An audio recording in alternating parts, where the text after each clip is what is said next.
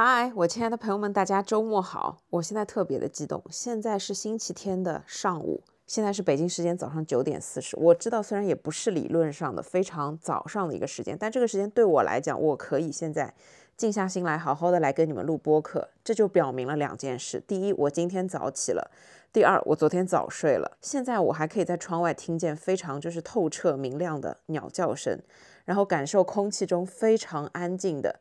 周末早晨的这种感觉，我不知道你们能不能体会到。就是现在这个季节的上海，它是属于深秋到冬天的初冬的一个过渡的时间。然后现在早上的天气呢，就是不属于特别的冷，然后也没有很大的风，虽然有一点雾，就是能见度不是很高，但是这个季节的早晨就是很舒服。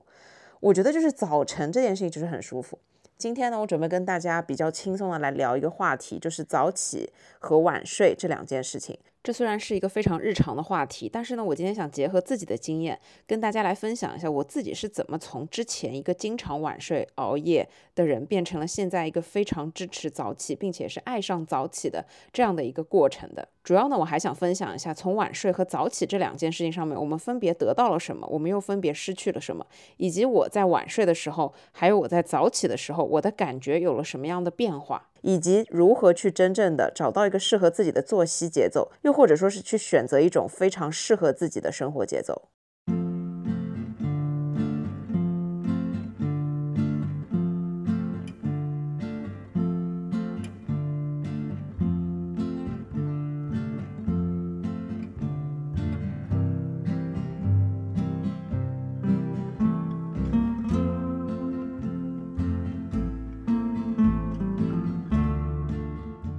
最近刚好是世界杯，我身边就有很多的朋友在熬夜看球。然后我不知道你们看不看球啊？我自己对于足球呢是这样的一个看法，就是我是喜欢看比赛的。但是如果它发生在我日常的时间，我肯定是会看一下。如果我没有什么事情的话，我可能就会认真的坐下来点个外卖，喝点啤酒，然后看一看这个比赛。跟朋友一起的话，那就更好了。但是如果他的时间跟我的整个生活方式是错乱的，他是在半夜，我是不会为了看足球这件事情去熬夜的。我知道有很多人，他可能兴趣爱好点就是足球，所以呢，我也非常理解有很多人愿意说在此期间，世界杯期间，因为难得嘛，四年才一次，你就在这个期间跟朋友一块在外面看球，或者说是自己在家里面熬夜看球，因为这种快乐也是非常的难得。那我也非常的理解，然后我也觉得说，如果这是你的兴趣爱好点，可以让你的生活很开心，那么短暂的、偶尔的这样的一个小小的放纵，它其实是给生活带来一些比较好的调味的。但是我自己来讲，我对于足球就是虽然有热情。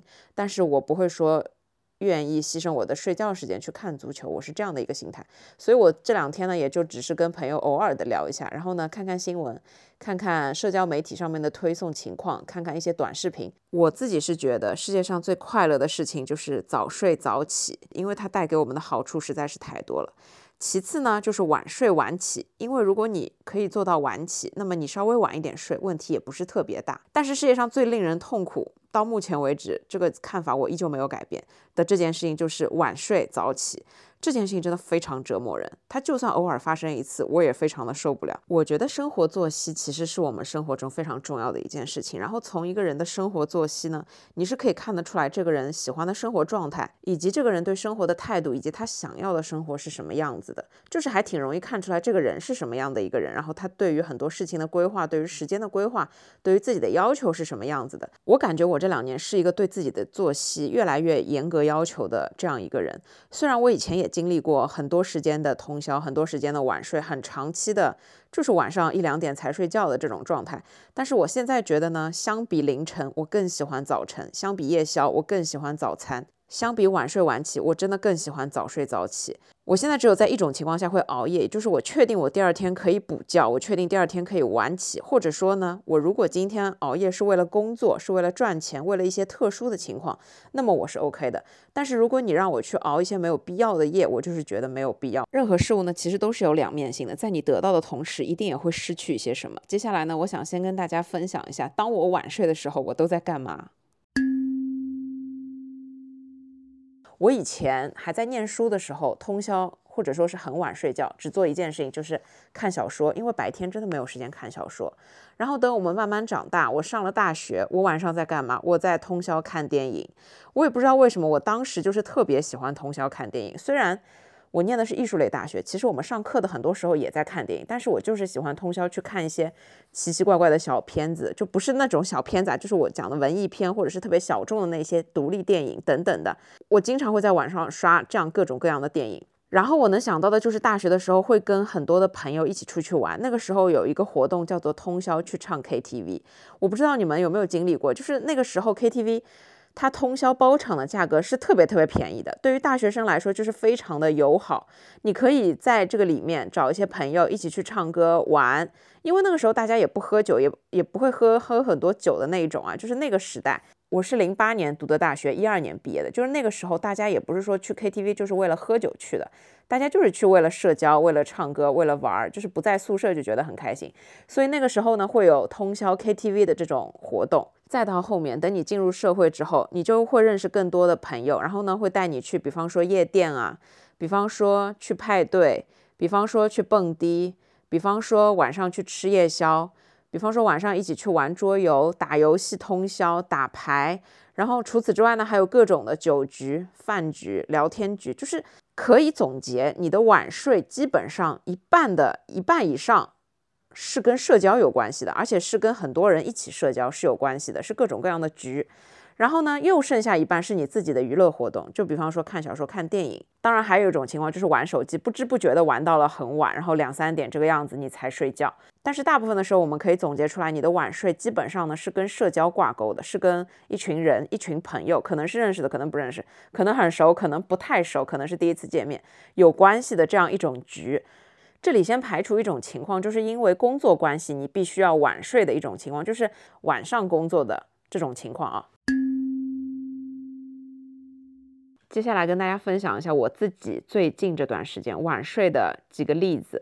第一种情况就是我和我的非常好的朋友很久没有见面了，然后我们约出去吃了个晚餐。但一般来说，真正你跟朋友出去聊天的时候是不会要喝很多酒的，所以基本上呢，我们就是把吃的东西吃完了之后就坐那儿聊天，然后可能就是聊到那个店要关门了，但是撤了之后你可能到家自己洗漱完躺下就又已经快要。十二点多一点这个样子，那这是一种情况。第二种情况最多的就是我自己在剪辑，我在做我自己的事情。就是有时候我可能白天真的没有排出时间来做剪片子这件事情，我也没有办法做到什么每天剪半个小时，这样我一周就会很轻松。所以我通常呢一周里面总会有一天是可能剪片子会剪到比较晚，但是这个比较晚可能也就是我给自己的设置的时间，也就是不能超过十二点半，这也是一种情况。还有一种情况呢，发生在几年前。这种情况是一个比较极端的，是我自己觉得说再也不要熬这样一种夜的情况。我的副业之一呢是摄影师，然后有这样一段时间，就是经常去外地拍摄各种各样的活动。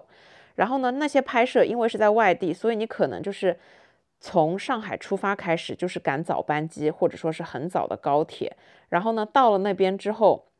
你整个人其实就是很累的，但是因为当你一群人聚在一起的时候，你会有很多的饭局，然后呢，大家一起喝酒聊天，就会弄到很晚。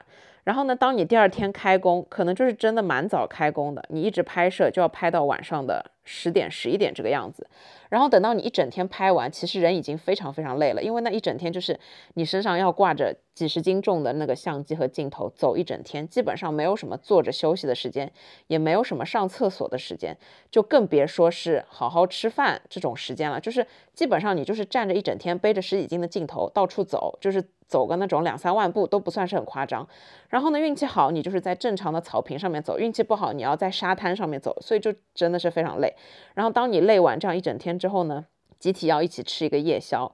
当然你可以选择不吃这个夜宵，但是基于这样一种社交集体的情况，你是不可能不吃这个夜宵的嘛。那你吃完这个夜宵，可能就已经凌晨一点钟了。然后这个时候如果再喝一点酒，再聊聊天，可能这个局也没有那么快要散的意思。你可能殊不知就喝到两三点，然后呢去睡觉，睡觉睡到第二天，比方说中午左右。但是如果你有生物钟，就是我有生物钟，所以我可能没有办法一觉睡到中午十二点，我可能最多九十点钟我就醒了。那其实你算一下睡眠时间，其实才六到七个小时，这是非常不足够的。因为我是一个属于每天要睡八到九个小时的人，甚至我有时候累的时候，我真的可以睡十个小时，然后我才会觉得真的精力充沛。我就是真的那种非常需要长时间睡眠的人。好，然后当你早上、中午起来了之后，又要开始干活。又跟前一天一样，走路走一天，走到晚上十一点钟。然后这一天呢，活儿虽然是干完了，但是呢，你们就可以大吃大喝一顿。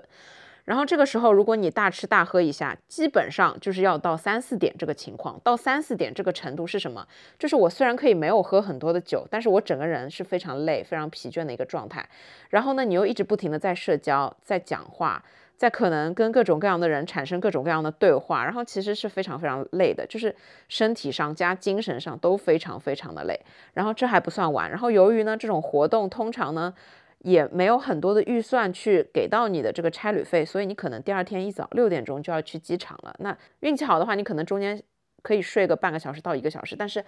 通过宵的人都知道，就是你晚上睡半小时一小时，比你不睡更难受。这种情况之下，你压根儿就不用睡了。然后当你六七点钟冲到机场。你可能在飞机上可以睡一觉，等到你到了上海，整个人就已经是累得不行了。你还要拖着行李回到家，又或者是如果这天是工作日，就直接要去上班，所以就是真的会非常非常非常的累。当然，这个情况是一种非常极端的情况。然后我最近已经很长时间的远离了这样一种情况，但我只是想要形容给你们听。真正意义上的这种没有办法自己决定的晚睡，真的是一件很痛苦的事情。以上所说的所有的晚睡，不管是你去干嘛，但是晚睡它最终导致的感受，我来分析一下。首先，你就会觉得特别的疲惫，特别特别的累，而且这种累呢，是你的身心加你的身体，精神上和你的生理上同样的累，因为你的身体得不到足够的休息。我们的人根本就不是一台二十四小时运转的机器，当你一天得不到足够的休息，你年纪轻的时候还好，你读大学的时候可能通过宵，第二天还能正常去上课，甚至你有一两节课可以在那边稍微的睡一睡。但是当你年纪慢慢往上，你会发现真的熬不了夜。就像我自己明显感觉到，我到了三十岁之后，我真的是没有办法熬夜。我今天如果是晚睡了一两点钟才睡觉，我要花两三天的时间才缓过来。如果我今天是通宵一整个晚上没有睡觉，我需要花一周多的时间才去调我的作息，才去补我的觉，然后我要花一周多才能把我的整个身心状态调整回来。我去年记得那个时候就通宵了一整天，从差不多。下午一直通宵到第二天的凌晨六七点钟，然后才开车回上海。我整个六七点钟回上海的那个路上，我真的是困到不行。但因为那个是工作，你完全没有办法。总之，我后面回了上海之后，就是真的昏睡了一天，但是我还是依旧没有缓过来。后面花了一个多礼拜的时间才调整回来。所以晚睡最直观的一个感受就是你会特别特别的累，因为你的身体得不到足够的休息。其次就是你会觉得自己很没有用，因为这种无用的感觉是。在你非常累的一种情况下，你觉得你什么事情都做不了了，你脑子里面想，哎呦，健身不行不行，吃饭，哎呦不行不行，太累了，然后做工作上面的事情不行，你没有办法集中精力，然后更更何况其他的那种娱乐活动，你压根儿就没有时间精力去玩，你就会觉得自己好累，啥事儿都不想干，然后你就会产生一种自己没有用的感觉。第三，你会觉得非常的混乱，这种混乱是在于你感觉什么事情都没有办法做，又或者说是。你有一堆计划好的事情，但是你没有足够的身体去支撑你完成这些事情，或者说是精力去完成这些事情。就是你光想到这些事情，你就觉得已经很烦了，你就会觉得没有力气去做，你就会觉得没有精力去做。这种混乱跟毫无章法的这种混沌的感觉，是我自己觉得非常非常不舒服的，会让我觉得特别特别的难受。下一个点呢，就是你会产生对于生活感觉没有希望的这样一种感觉。如果你长期处于熬夜晚睡，然后又晚起，这样一种状态，你就会觉得生活没有希望，你看不到未来，你不知道自己的未来到底是要什么样子，你当下就已经混乱成那个样子了，你没有办法去看未来，或者说是去想象未来。我觉得这些感受是我自己非常直观的。当我通宵，当我晚睡，当我熬夜。之后产生的几种感受，然后这些感受通通是让我觉得非常不舒服的，全部都是让我觉得特别没有意义，或者说对我自己的人生特别没有价值的。那我们现在再来看一下，当你选择晚睡熬夜的时候，你舍弃掉的是哪些东西？首先，你舍弃掉的就是健康跟你休息的时间，你正常睡眠的时间。当然，因为你的晚睡晚起，所以呢，你没有办法吃早餐。你舍弃掉的就是身体里面正常的跟随日照时间应该要正常发生的一些所有的这些代谢、所有的循环、所有的你的身体的这一些生理功能上面的循环。其次，你舍弃掉的是最宝贵的时间。为什么大家都说一日之计在于晨？就是因为它是跟效率直接挂钩的。如果你可以好好利用早上的时间，你可以好好利用一整天的时间。那当你晚起，基本上如果你一觉起来就是中午，甚至于下午的话，你是没有白天的人，没有白天的人没有办法做很多很多的事情，等于说你的时间就只剩了一半，你只有晚上的时间。但是晚上大部分的商店都关门，大部分的。场所都关门，你其实可以选择的地方和活动就会少很多。当我以前那段时间晚上熬夜要点个宵夜的时候，会发现所有能选择的东西只剩两个，一个烧烤，一个油炸的，就只有这两种可以选择，没有任何其他的食物是你可以选择的。所以某种程度上来说，你舍弃掉的很多时候是机会以及你的选择。所以我觉得，相比早起这件事情，晚睡这件事情带给我们个人来说，就是把你自己去跟整个正常的、相对于来说客观的正常世界去脱离开来了。由于晚睡带给我的体验真的非常不好，而且带给健康的负担越来越重，给我精神上造成的负担其实也越来越重。等于说没有把我从一个非常好的状态引向一个好的状态，而反而是它降低了我的一个好的状态，甚至这个下坡的速度实在是太快了。因此呢，我就有一天决定说，我一定要试试看早起，我一定要从一个晚睡熬夜的人变成一个真正的早睡早起的人，也想看一下这样带给我的生活会有哪一些变化。如果你们要问我如何从一个晚睡的人变成早起的人，其实呢，只需要一件事情，真的这件事情特别简单，那就是在晚上十点半到十一点的时候，把你的手机放下，然后闭着眼睛直接进入梦乡睡觉。但是如果你要问我睡不着的话要怎么办，这件事情就有点复杂了。这跟我们每个人不同的情况都有关系，因为我本来就是一个比较容易睡着的人，然后这其实是跟大脑里面一种叫做褪黑素，还有其他的关于睡眠的激素分泌的情况和时间长短是有关系，所以我们每个人对于睡眠如何睡着这件事情。哎，这还是会有一定很大的区别，但我只能跟你们分享我的经验，就是我一开始最早在尝试早睡的时候，其实我也是睡不着的。我可能十点半躺下去，但我其实真正睡着要等到十一点半或者是十二点。但是呢，我就中途逼着自己不能看手机，就逼着自己硬睡，然后就这样硬睡了几个晚上之后，我其实就习惯了。我就觉得，我如果一整天特别特别累的话。我一整天下来十点半我是可以睡着的，但有一个前提就是我可能早上是七点七点半起来的，那这样我一整天如果只喝一杯咖啡，其实呢这一杯咖啡不会影响我的睡眠，然后我到晚上十点半真的就是会困和累，所以这个时候就自然而然的到后面就习惯了。但是确实一开始我花了一点时间，可能一周不到的时间去调我的整个作息，并且呢就是你需要让你可能经常会晚上找你的这些朋友们知道你可能现在十点半就睡觉了，然后那段时间你可能也不能有一些外面的太多的饭局，因为这样的话你又会晚到家，你就没有办法去实行早睡这件事情。所以就是当大家如果做好了心理准备，你们决定说要试一下早睡早起这件事情，那可能你也要看一下当下的那个状态适不适合。因为有时候我的工作性质比较特别，可能有时候我晚上睡觉之前就是要忙到十一点多，我就要 stand by 在那个手机边上，就也没有办法早睡。所以呢，根据每个人的情况不一样啊，我觉得既然你选择要早睡早起，那么就是当你决定好你准备好了，你就可以开始。然后你需要做的就是一件事情，就是到点放下手机，直接睡觉，然后就是很正常的去坚持几天，然后让你的大脑和分泌慢慢的达到你的这个生物钟的时间，时间久了，你自然而然就养成习惯了。但是首先你要去尝试，其次才是坚持，最后才是习惯。接下来让我分享一下，当我早起的时候，我都会干嘛？就比方说拿今天早上举例子，我今天早上七点钟就准时醒了。醒了之后，我特别的饿，所以呢，我就起床给自己做了一顿非常精致精美的早餐。我还喝了一杯咖啡。对我自己来说，早起可以做很多很多的事情。你可以做家务，你可以有两个小时左右的时间是完全属于自己的，不被任何人打扰的，可以自己来安排的。你可以用这个时间来看书，然后我也可以用这个时间来好好的做一个皮肤清洁，加上化一个比较精致的妆，或者呢，我爬起来就可以直接空腹运动。就是如果你在减脂期的话，早上起来空腹运动真的特别特别的爽。然后我还特别喜欢早晨的一个原因是，我可以早晨去菜市场或者说去逛超市，去感受这个城市的烟火气。我觉得这个是如果你在外地旅游的话，你一定要早起去感受这个城市当地的烟火气。你们应该都听过一句话，没有比早上七八点钟的菜市场。更让人感受到生活气和烟火气的地方了，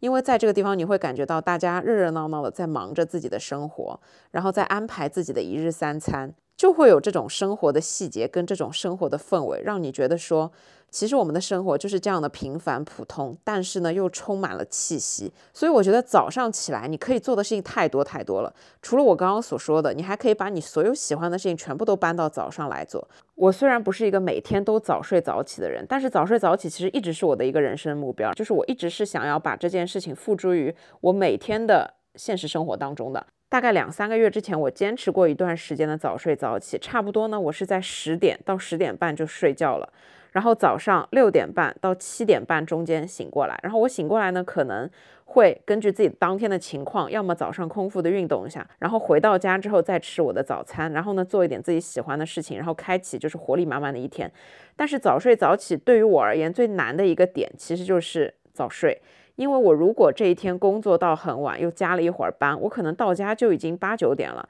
随便吃一点东西，躺到床上已经十点钟了。那这个时候我不给自己一两个小时稍微的放松一下是不可能的嘛？就是你会非常非常的累。所以当我放松完了，就又十二点一点多了。那基于这样的情况，我第二天是不可能六点半七点钟这么早就起来的，我可能就睡到八点钟。然后由于我的工作状态其实是弹性工作，没有特别区分说工作时间和休息时间，因此在这样的一种情况之下，当我没有办法做到早睡，我就没有办法做到早起。所以呢，后来我坚持了差不多一个月不到的时间，我的作息就又回归到了十一点半到十二点半中间睡觉，然后呢八点到九点中间起床这个样子。那这个时间其实就不算是早起早睡的这个区间了。那这个时候，当我吃早餐的时候，可能就已经十点多了，然后我。正常晚上睡觉的时候，每一天都是十二点多，那我就没有办法再去计划第二天早起我要干嘛干嘛，因为我根本就做不到早起这件事情。所以这是一个长久的、持续的循环的事情。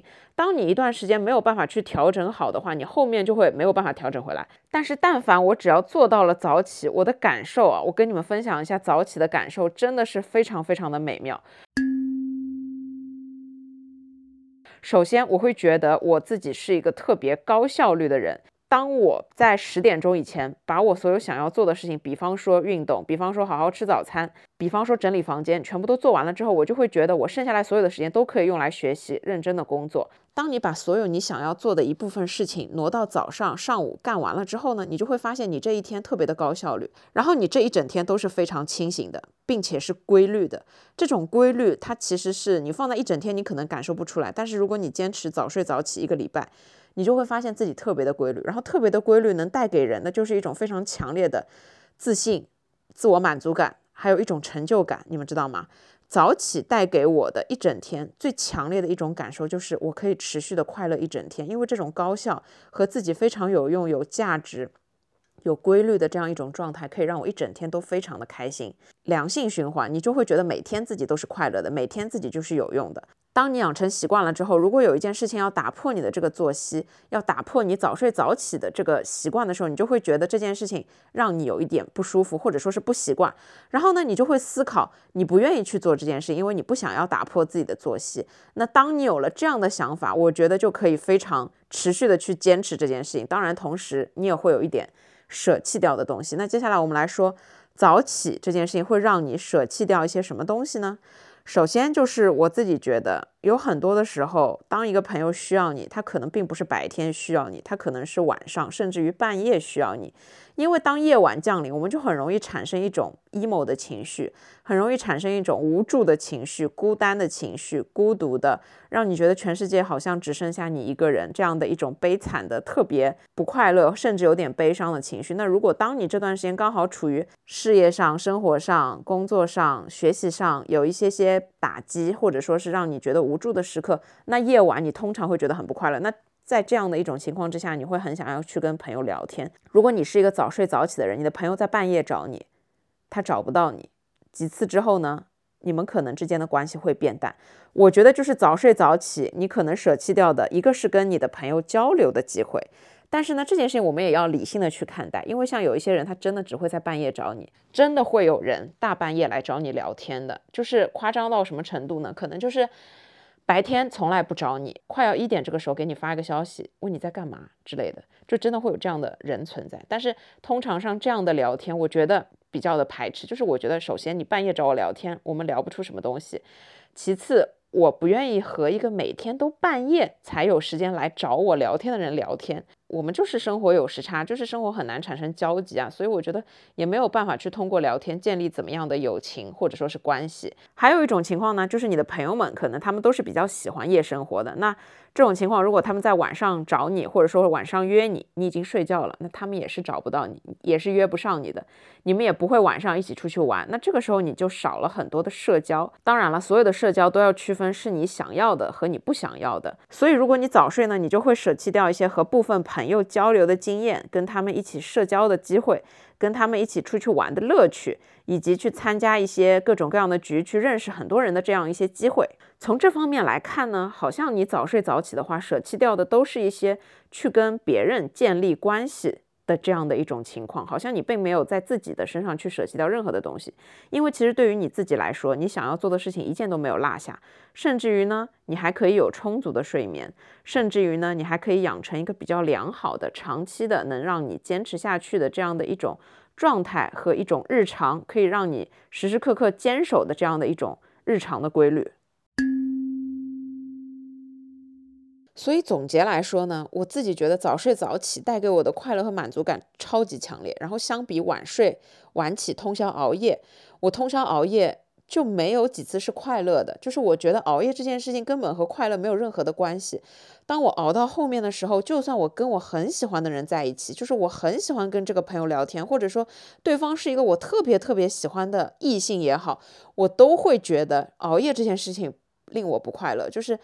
就算我再喜欢这个人，熬夜这件事情，他也会消解掉所有的好的方面，所有的快乐的方面。说真心话，我当时每一次熬完这样的夜，我第二天的感觉就是自己跟屎一样，真的是感觉非常非常非常的不好，非常非常非常的烂，就会让我觉得说有一种后悔的感觉在里面。就是为什么我今天又那么晚？又为什么我昨天又弄到这么晚？为什么我要让自己在一个这样的状态之下到这么晚睡觉，或者说是？把自己弄得这么累，我会有一种非常懊悔的感觉，我觉得非常的不值得。那最后呢，我想要说一下我对于早起跟晚睡这两件事情的一个综合评价看法，以及小小的总结吧。就是我觉得第一点，最重要的是，我觉得我们生活中一定要去追求平衡这件事情。我不可能三百六十五天天天六点钟起床，七点钟起床，这样我会是一个非常。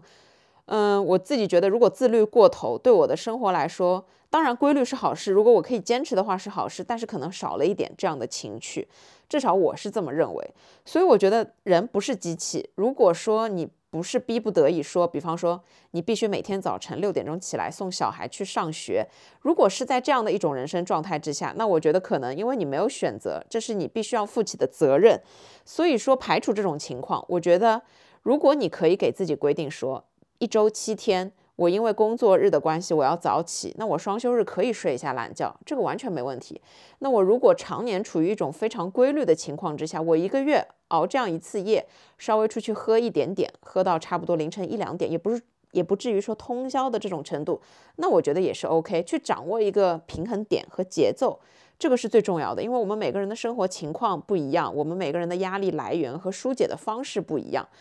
如果你驱散你的压力的唯一方法就是小喝一点，或者说是稍微晚睡一点，那我觉得你只要自己去把握这个度就好了。因为我们都知道熬夜伤身，熬夜伤肝。那其实这件事情如果是偶尔发生，它不是频率特别高，不会对我们的生活造成一些怎么样的困扰，甚至于是有助于我们自己在生活中去找到希望感、找到快乐的这样一个点。所以呢，就是每个人去找到自己的一个平衡点，这是相当重要的。我并不是说鼓励大家每个人都早睡早起，因为我知道我自己也做不到。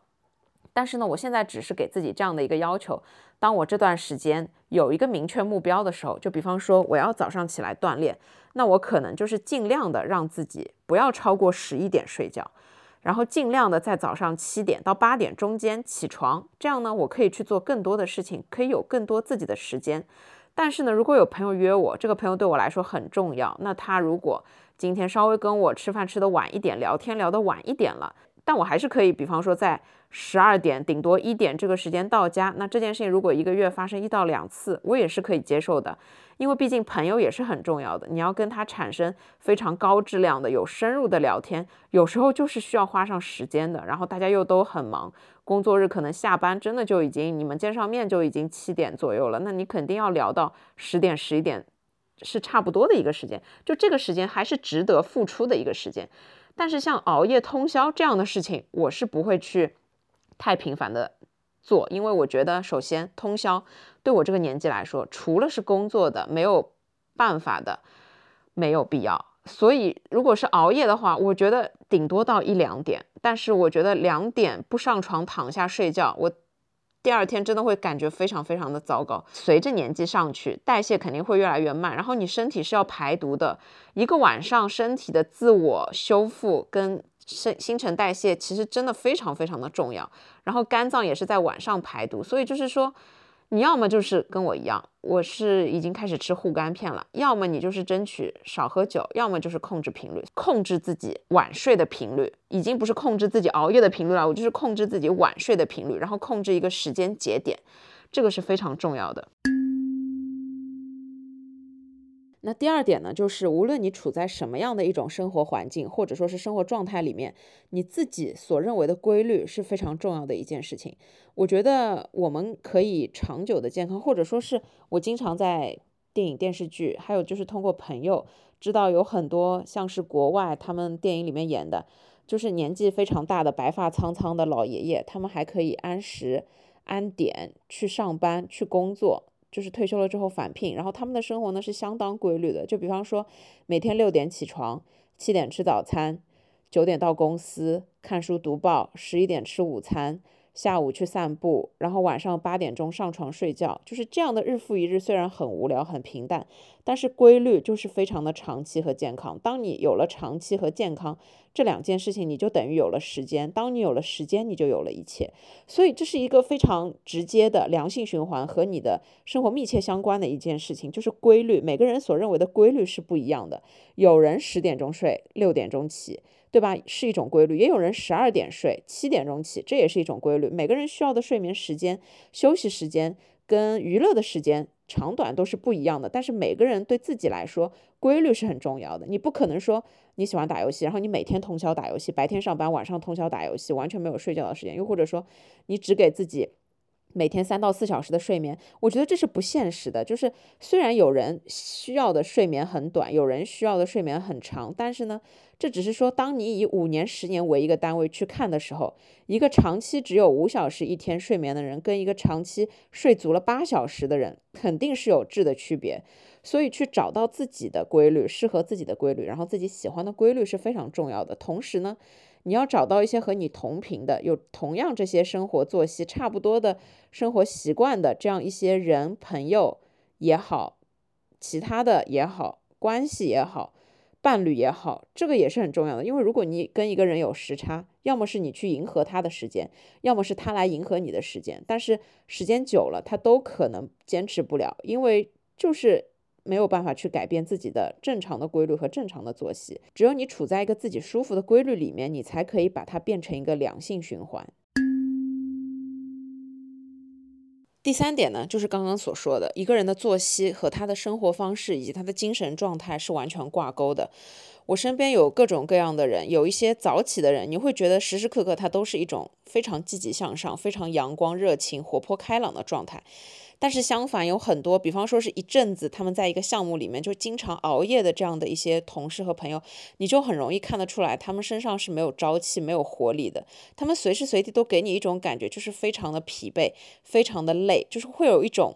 感觉时时刻刻你都会觉得这个人提不起劲儿来做任何的事情。你跟他讲喝酒，他可能才会两眼放光，处在这样的一个状态。那这样的两种状态的人，当然我们每个人的选择是不一样的。但是你要是问我来，我肯定是更喜欢和那个充满活力、朝气，然后喜欢早起、喜欢把所有的事情放在白天来做的人交朋友。因为首先他跟我的时间比较 match，其次就是他带给我的快乐和。感觉肯定也是更好的。如果你去跟一个每天都是只有夜生活的人接触，你就会发现他们只有晚上是最兴奋的时间。然后呢，会觉得说白天你找他，他都提不起劲儿来。然后呢，就是他身上是没有办法带任何能量的。白天是需要从你身上去获得很多的能量，你需要给他很多的能量。然后与此同时，晚上当他充满能量的时候，你已经没电了，你要睡觉了，这样就会让你非常的累。所以就是一个人选择的生活方式、作息决定了他的精神状态。我觉得这一点是很很重要的。如果你是夜场工作，或者说是刚刚讲到的二十四小时那些必须晚上上班的人，那么我非常尊重你的选择。然后，因为你是工作的关系，你必须有这样的一种跟别人相反的作息情况。但是，你的白天就是别人的晚上。给你们举个例子，他是个男生，然后呢，他的年纪是差不多已经在四十了。虽然他的身体情况跟他的整个精神状态是非常年轻的，因为他一直坚持健身。然后呢，他之前就是在晚上上班，从晚上的十点钟一直上班上到凌晨的四点钟左右。然后那段时间，他就说他其实是非常非常累的，他想要换一份工作，他想要换一份正常的白天上班的工作。于是呢，他就开始找工作。然后当他找到了一份真的白天上班的工作之后，一段时间，他再来跟我讲，他就觉得说最近的生活状态好多了。虽然他以前也是一个年轻的时候到处。非常爱玩的这样一个人，非常喜欢夜生活的这样一个人，但是当他四十岁左右的这个年纪，他说老实话，也是感觉说玩已经没有那么重要了，身体更重要。如果你每天都是晚上上班，白天睡觉，不是说不行，但是时间久了，你确实会觉得非常非常的累，以及就是说你确实有很多的事情没办法做。当你有时间的时候，别人没时间；当别人有时间的时候，你没时间。这种情况你是很难交到朋友的，你也很难去有一种长期的关系。最重要的是他自己身体吃不消了，所以这个就是一个非常重要的点。为什么我们说有时候你可以去选择玩乐，你可以去选择夜生活，但是它都是会有一定的时间限制的。你可以选择自由自在、散漫的去过自己想要过的日子，但是呢，问题是你要问问自己，时间久了以后怎么办？时间久了以后怎么样？你难道一辈子这样玩下去吗？这是不现实的。所以最后一个点，我想要说的是，任何事情、任何时候，一个度，把握一个度是非常重要的一件事情。无论你是早起，还是无论你选择晚睡，这两种状态其实都很正常，也都很普遍。我们也基本上是上上下下浮动的一个过程。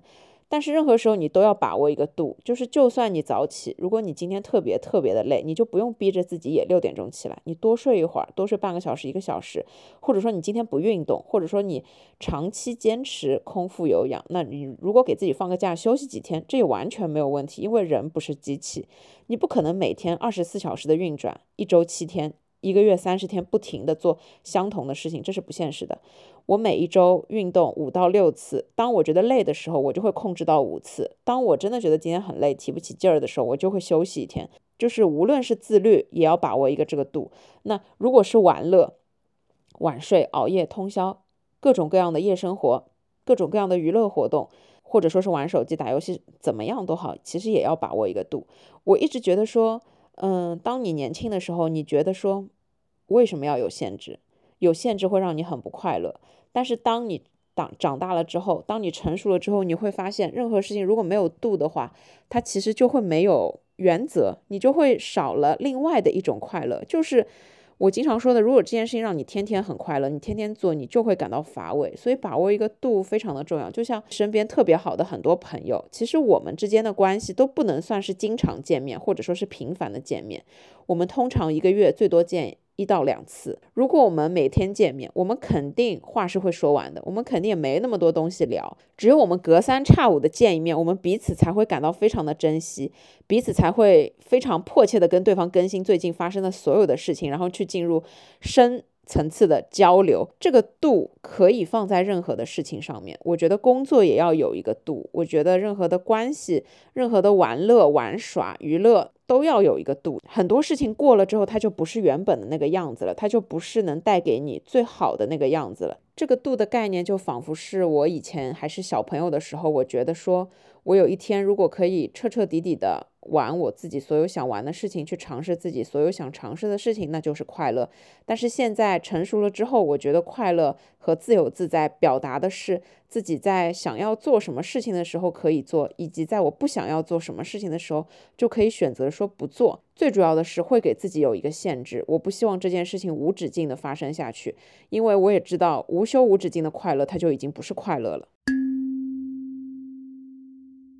好了，我亲爱的朋友们，以上呢就是我今天想要跟大家聊的关于早起和晚睡这两件事情。我自己的困惑就是，当我一段时间坚持了早起早睡之后，我必然后面会没有办法坚持下去。所以我感觉我自己的这个生活曲线就是一直不停的在上上下下的浮动。就像我最近两天坚持了早睡早起，我昨天睡的其实。挺早的，在十一点之前睡觉，我现在就觉得定义我自己是早睡了。然后呢，我如果在十一点之前睡着，我就可以在早上七点左右醒过来，然后我就会觉得我可以开启美好的一天。但是这件事，如果有朋友约我出去吃饭，是关系很好的，我特别想要去的。然后当我回到家比较晚了，当我又再一次的十二点多才睡觉，那这件事情就又没有办法坚持下。就是我可能坚持个几天，中间有一次饭局就又被打破了，然后我就要重新去构建我的这个习惯。所以我最近的状态就是一直在上上下下的浮动。但是不管怎么说，我自己觉得说控制一下各种各样的频率，就跟我前面所说的一样，找到一个自己舒服的平衡点，这个是相当重要的。就像我最近一次晚睡，就是我周五的晚上，然后那天其实约了很多姐妹一起吃饭，吃完饭之后呢，其中就有几个因为是已经当妈了，觉得说。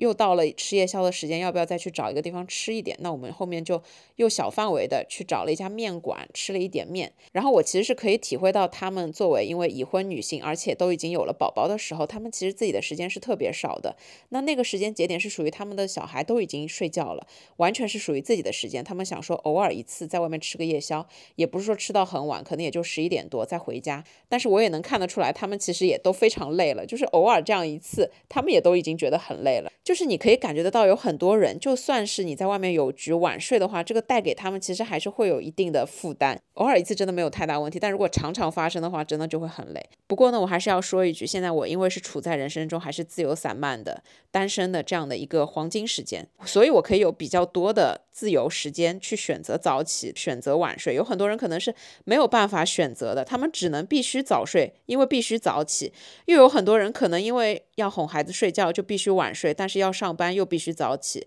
对吧？所以，我们可能是处在人生的不同阶段，我们有着不一样的生活状态，我们选择的权利或者说是范围也是不一样的。但是，不管怎么样，我觉得说自己去找到自己生活中的一个平衡点是相当重要的。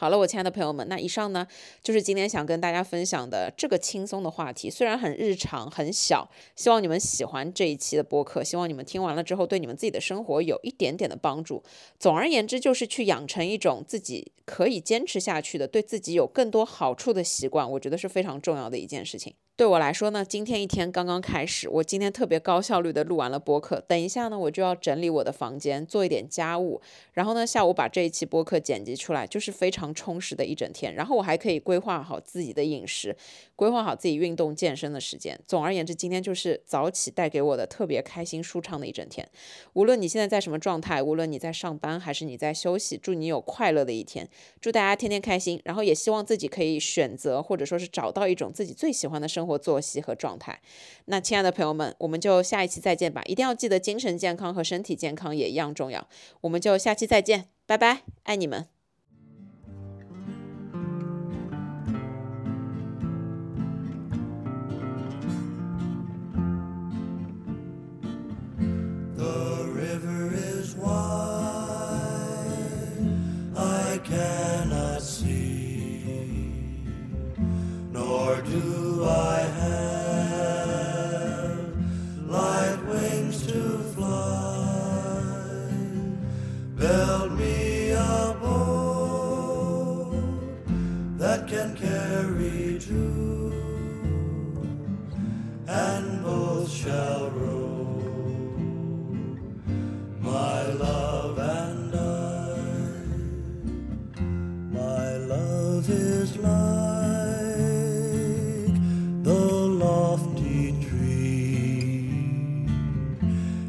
shudders fears, and then sways free. If it should fade when the summer's through, she'll bloom again when spring shines through.